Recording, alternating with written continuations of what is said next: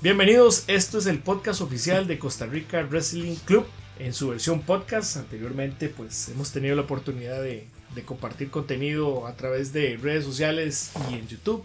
Esta vez lo vamos a hacer más presencial a través de podcast eh, en todas las plataformas en las que nos pueden escuchar, ya sea por Apple Music, Spotify y cualquier otro eh, reproductor de podcast que nos estén descargando. Darles las gracias a todos por por tomarse el ratito de darle clic a, este programa, a esta reproducción en su primera edición.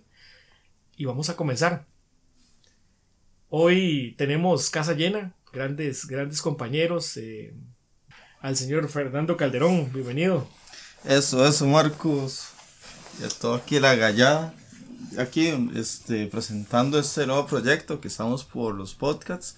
Y no, la idea aquí es compartir un rato ahí con la gente que nos escucha y compartir, contarles de verdad, más o menos desde nuestro punto de vista acerca de los diferentes temas que vamos a exponer. Claro que sí. Ariel Rivera, bienvenido. Hola gente, un gustazo saludarlos nuevamente. Estamos aquí iniciando un nuevo proyecto y ojalá nos apoyen bastante. Pura vida. Brian Gómez. Así es, así es, Marquitos. Aquí estamos. Eh, igual Ariel y a Fernando un saludo igual a todos ustedes que nos están escuchando desde su celular, desde, su computadora. Pura vida. Recordar que nos pueden también seguir a través de la página de Facebook, del Facebook de Costa Rica eh, Wrestling Club. Ahí pueden escribirnos. Vamos a dejar el post de cuando ya esté publicado, lógicamente, para que nos comenten y nos digan sus, su aprobación o qué podemos cambiar del podcast. Eh, vamos a darle de una vez porque eso es lo que vinimos a compartir un poco de, de contenido sin llegar a caer en, ser expertos, pero eh, lo que nos apasiona de la lucha libre. Y habíamos seleccionado un tema eh, que es cómo llegamos al mundo de la lucha libre, cómo, cuál fue nuestro primer contacto, eh, qué fue lo, primero que vimos o nos llamó la atención para que hoy por hoy sigamos siendo aficionados de, este, de este gran deporte, este deporte espectáculo. yo, me, lucha libre, yo me acuerdo cuando acá pasaron a W este. Eso fue tipo 98, 99, más o menos. Estaba yo como en quinto de la escuela, sexto, man. Resulta ser, man, que a mí mi niñera fue el televisor, man, toda la vida, man. A mí me quedó la tele, güey. Entonces resulta ser que yo iba pasando canales, man, y ni cable había. Entonces era pasar como el 6, 7, el 11, 13 y bueno, nos volvíamos 4, ajá. Mae, resulta ser que un domingo estoy pasando canales y llego canal 11. Mae, unos viejos ahí, weón, en un ring, mae, que era, luego la, va a ser la corporación, ¿no? Y los maes hablando, ahí está Hugo, este, Carlos Cabrera, mae, y los traduciendo la vara. Y yo, mae, ¿qué es esta vara, weón? Y entran otros maes, otra pelota de gente que era de X, y se empiezan a agarrar, eran como 5 contra 5, un desmadre. Yo, Mike, ¿qué es esta vara, weón? Y ya termina el segmento y ya empiezan las peleas, las normales, mae, los singles, mae. Y, ah, no, mae, que eso estará tan pichuda, mae. Y se enganchó ya, mae. Y exacto, exacto. Ya después me di la hora, mae, que era como a las 5 de la tarde. Y claro, y, solo lo pasaban los sábados. con el nombre de Titanes en el Ring. Haciendo referencia a aquel programa que hablamos argentino de Martín y, la momia. Ajá, exactamente. Entonces cuando volvieron a, cuando pasaron a W en los 98, es, se pusieron ese nombre, mae, Titanes en el Ring, mae. Pero, ah, sí, ya después la semana siguiente yo hacía aquellos maes que se agarraban ahí pichudo. y ya después, ya con los maes de la escuela, ¿y qué más? Usted una vara, unos más que se agarran, ah, sí, mae, qué pichu y pa. Y ahí empezó. Desde ahí. Empezó, gente. Sí, ahí empezó la vara, exacto. Sí, igualmente como dijo Fer, todos empezamos viendo la federación allá por los 98, 99, 2000, que si no me equivoco lo daban en Canal 4. Rotaba mucho. Rotaba, rotaba, mucho, porque era muy constante la televisión tica en ese entonces. Bueno, ahorita también, ¿verdad? Yo me acuerdo así pasando canales, como dijo, como dijo Fer, y aparece un de pelón bebiendo birra. Y yo, pero, yo, yo, que como que es esta vara. Entonces uno ya que semanalmente le empieza a dar cabida, que es, uy, qué bueno, y ya nace lo que sería una pasión, siendo la figura máxima de Stone Cold, The Rock, eh, Undertaker en su tiempo y más adelante votando gente como Chris Jericho también, que para mí es el más completo que existe actualmente. Sí. Ahí en mi caso, este, ahí sí difiero un poco con ustedes porque yo empecé viendo WCW. yo, yo, yo, en mi infancia, yo soy acá de Cervantes de Cartago. Qué miedo. Y este, yo tenía, bueno, tengo familiares en, en Desamparados. Y todas, todas, todas las vacaciones yo iba y me quedaba allá donde una tía. Y tenía un primo que, que, era mayor que yo, bueno, es mayor que yo. Y el mae ya traía esa vara de la lucha libre. Y el mae traía los, los cassettes de VHS en ese entonces. De WCW. Y el mae llega emocionado del trabajo y toda la vara. Y pone la vara ahí en el VH. Mae, y es un programa de. Fue en el 98. Yo tenía 8, 8 años, tenía yo en ese entonces. Y me llama la atención. Eh, porque yo no lo vi todo, yo no lo yo no vi todo el programa completo, pero llegué y vi el, la última lucha, ¿verdad? El, el main event. Que era Goldberg cuando estaba en lo máximo contra, contra Hulk Hogan. Estaba, estaba enrachado en ese entonces por el campeonato peso completo de la WCW. Madre, y a mí me impresionó tanto ver esa hora de dos, ver esos dos monstruos ahí luchando, que ahí fue el momento en el que me hizo clic la vara y de ahí ya me enganché. Y seguí viendo otros programas de WCW igual, que los vimos así por VHS. Y ya después fue ya cuando ya me, ya empecé a verlo como, como todos ustedes, la, pero la WWE, la WWF en ese entonces, este, ya por Canal 4 Canal 11, que ya lo daban en, en Repretel. Y ahí fue ya donde me, yo me enganché con la lucha libre. Sí, sí, en mi caso es curioso porque a mí no fue una cuestión de televisión lo primero que me marcó la lucha libre. yo soy el más roco de todos y en aquella época eh, mi papá, de la época en que los papás de uno viajaban a Golfito a comprar cosas. Sí, sí, sí. Y mi papá en uno de esos viajes que aprovechó eh, me trajo dos muñequitos. Y eran dos luchadores, uno era Hulk Hogan y el otro era Macho Man. Sí, sí de, de, hecho yo eh, de tanto jugar con ellos se me, se me, se me quebraron y todo, fue, un desmadre. Mi mamá me los arregló ahí con unos remiendos y unos pegamentos y siempre me decían que era de lucha libre y yo de lucha libre hasta que en televisión nacional comenzó a aparecer Glow. Glow, ajá. Que por hoy muchos lo recordarán porque es un, es un, es un show, es una serie de, de, Netflix. Sí, pero Glow cuando lo pasaban aquí, yo creo que no me acuerdo el canal. Cuatro. Era un, sí, por ahí. Lo y, era, era, era una cuestión muy, muy. Mucha gente lo veía y era todo un espectáculo. Desde el casino, uno de los casinos más famosos en Las Vegas y todo la, la, la, lo mediático que fue hasta que sí, ya comienzan aquellos fines de semana donde la federación, bueno, donde creo, no sé si era Repetel en ese momento, no, no recuerdo qué, qué, nombre tenían los canales, pero fue cuando comenzamos a, a engancharnos con aquellas historias entre, entre Stone Cold y, La Roca. Y, sí, creo que ese fue el, el, inicio que nos marcó y por hoy, pues lo que, lo que hablábamos antes de comenzar a grabar todas las empresas y la disposición que se tiene para ver lucha libre en este momento. Les voy a hacer así, más o menos preguntas rápidas para que me contesten.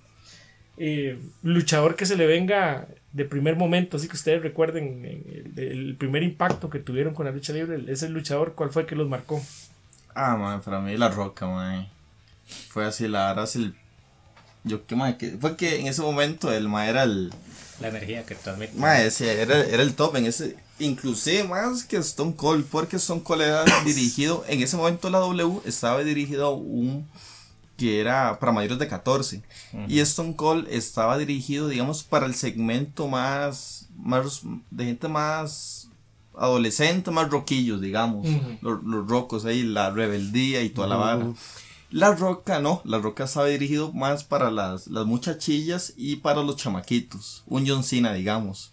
Porque el mae, digamos que era el toque más correcto y más justo y toda la vara. Stone Cold era así más, más rebelde, más de speech y toda la vara. Pero en mi caso sí, que yo tenía como 10 años, 9, una hora así. Ah, sí, la roca, mae. Era el mae subido y el coso del pueblo y toda la vara, mae. La pichudez.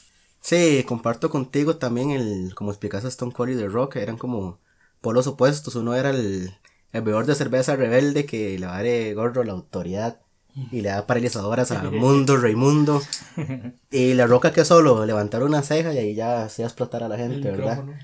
En ese caso sí serían ellos dos, pero más que todo por uno creció más viendo a la roca porque Stone Cold ya está más consolidado. La Roca venía saliendo de Nation of Domination y le estaba dando un push grande para llegar a ser la rivalidad, lo que sería las clásicas de WrestleMania entre 15, 17 y 19 entre Stone Cold y The Rock. A mí el que más me impactó, como les conté, que fue el, inicio mío de esto de ver lucha libre y hacerme fan y todo esto, fue Goldberg. Por el momento que vivía en, en WCW, que traía el invicto, con, que le ganó a todo mundo, a todo mundo despedazó. Y, esa primera lucha que vi contra Hogan, este, y realmente me impactó porque Hogan era otro monstruo, o es otro monstruo en lo que es lucha libre. Y este, fue el que me impactó más. Y después ya, por decirte ya en la WWE, igual para mí fue esa rivalidad que existió entre La Roca y, Stone Cold. Que de ahí estamos pequeños y somos niños y viendo ese par de, de luchadores este, que eran polos opuestos, el bueno y el malo, por así decirlo. No me, no me inclinaría por alguno de los dos, sino que yo diría que fueron los, esos dos dentro de la WWE los que más me impactaron a mí. Sí, al igual, en el caso mío, yo siento que, bueno, primero por la, historia que contaba un poco los muñecos, cuando me doy cuenta que los muñecos eran personas reales, eh, y, en la época en que comienzo a ver la federación, creo que, igual que en el caso de ustedes, La Roca y, Stone Cold, pero cuando asocio de que uno de los muñequitos que tuve de niño era un personaje que era Hulk Hogan, me llamó mucho la atención. Lógicamente casi nunca lo seguí porque en esa época él como que no estaba, desapareció, no sé, fue, creo que era que estaba en, otra compañía, sí. Entonces fue como, como, como parte de, pero recuerdo siempre, siempre, siempre, siempre, eh, eh, Kane, me, llamaba mucho la atención las entradas de Kane, aquellas luces rojas y el fuego. Entonces creo que por ahí son esos tres o cuatro eh, luchadores que siempre como que consolidaron las ganas de seguir viendo. y y también una de las cosas, y que les pregunto también, es, es lo que hablaba de Kane. La, una entrada, una entrada que les recuerdo a ustedes, como que decían, es, ya viene este mae, que chulo ver la entrada. En ese caso para mí era Kane, en, su caso el Undertaker, que también tuvo aquel paso de, que bajaba en moto y, y con American Varas, todo eso. Entonces, este, pero sí recuerdo mucho las entradas de Kane, sí, sí, claro, y lógicamente las de Stone Cold que eran muy, muy, eh, eran pesadas, eran irreverentes. En el caso fue ese, digamos, el de Stone Cold. Porque, digamos, este, tal vez está ahí el, la lucha, no más y mejor, y tal vez venía Stone Cold a, intervenir y escuchabas este, el sonido de los, vidrios. de los vidrios donde se quiebran y todo el mundo se paraba y todo el mundo vuelto loco. Igual uno desde la casa viéndolo y tal vez era ya era algo grabado porque no, no se pasaba en vivo en la televisión, pero igual vos te levantabas y pegabas gritos y te emocionabas como si estuvieras viviéndolo ahí. Y para mí, este, son varios, pero digamos, el, el que más me impactaba, digamos, era ese Stone Cold cuando sonaban, que se quebraban los vidrios y, y todo el desmadre que se hacía. Y siempre era como un momento así como que entraba en un impacto más. El, clima de la lucha y todo el mundo ahí como puña, más y pala. Los ahora vidrios, más o menos decía, madre, que entre madre, que entre madre, y sonaba música del madre. Bueno, en mi caso, mae, me, me, me, enganchaba mucho mae, cuando entraba Vince, mae, por la musiquilla. Ah, sí. Y entonces uno sabía que el mae era, la, era la ley. La ley, con sonar la vara y salía el mae con ese poco de viejos. Yo, uy, mae, si, si este mae se va a agarrar el micrófono, es para contar algo, mae, importante, el mae va a decir algo bueno. Y en esa época estaba Shawn Michaels de comisionado. Ajá. Ah, mae, qué bueno. Pichudo, mae, pichudo, que es, mae, el mae de blanco y toda la vara, mae. Hijo de puña, ahí el mae haciendo las varas ya en cada programa ahí la, lo que se armaba. Pero sí, la entrada de Vince para mí, mae y, eso fue muy característico, que Vince, la música de Vince toda la vida fue la misma. Siempre, siempre, siempre. ha sido, de, los pocos personajes que han mantenido la, la, la entrada. O que el día de hoy mantiene la misma esencia todavía. Que... Entonces, exactamente, entonces, escúchala hoy en día, claro, mae, vos acordás de esa música y la identificás desde hace, desde hace 10, 15 años, exacto, exacto casi 20. Sí, este, por mi caso yo comparto lo que dijo el compañero Brian porque siempre en el main event Stone Cold entraba en el clímax de la lucha a repartir paralizadoras a todo mundo, sea quien sea, sea Face. sea ágil y apenas, como dijo el compañero, eran esos vidrios rompiéndose, ya la gente se emociona, se emociona y, sí, y se vuelve loca. Y en ese entonces también me parece curioso que de nuestras familias, no, no son los tiempos de ahora, que todo es muy restringido, nos dejaban ver eso. Como si nada, ver dos madres golpeándose y sangrando. Y uno con menos de 10 años viendo esa vara. Sí, sí. Hay un luchador actualmente que tenga ese, ese impacto en la lucha libre como el que tenía Stone Cold. ¿De cualquier empresa? En cualquier empresa en el mundo, ahorita, ahorita, que usted diga, mae, Qué oh, difícil, mae. Y qué difícil, difícil, sí, sí, sí, porque- se ha perdido. Yo creo que es como lo que hablaban, como lo que hablan en el fútbol. eh, creo que se van haciendo y, y se ha dejado de, de, de generar esos, esos eh, luchadores con, con aquel arrastre de, de, de aficiones Es que eran que ídolos, dividían. eran ídolos en ese entonces, sí, eran ídolos. ellos. Y eh, hablando un poco de eso de ídolos, de ídolos, ¿cuál luchador de los que ustedes recuerden o actuales sienten que, que o sea, que uno dice, mami, ¿cuándo me cuadraría conocer a ese madre? No importa si lucha actualmente o, o, o está retirado, pero que usted diga, mami, me hubiera encantado, que sea verlo desde largo o por lo menos estrecharle la mano. Bobby Lashley, sí, weón. Dijo nadie, ¿no? Digo, nadie, sí, Martín. Mae, mae, desde que, por ejemplo, mi héroe, como les contaba, mi héroe de niño, mae, iba a ser la roca, mae, desde siempre.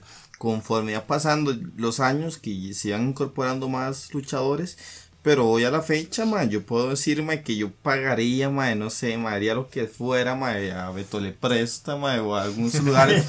mae, présteme la plata porque quiero ver a, ir a ver a Chris Jericho, por ejemplo. Y, mae, para, por ejemplo, mae, Jericho para mí, mae, o sea, que el mae, mae, es una, una pichudez, mae, el mae, Uf.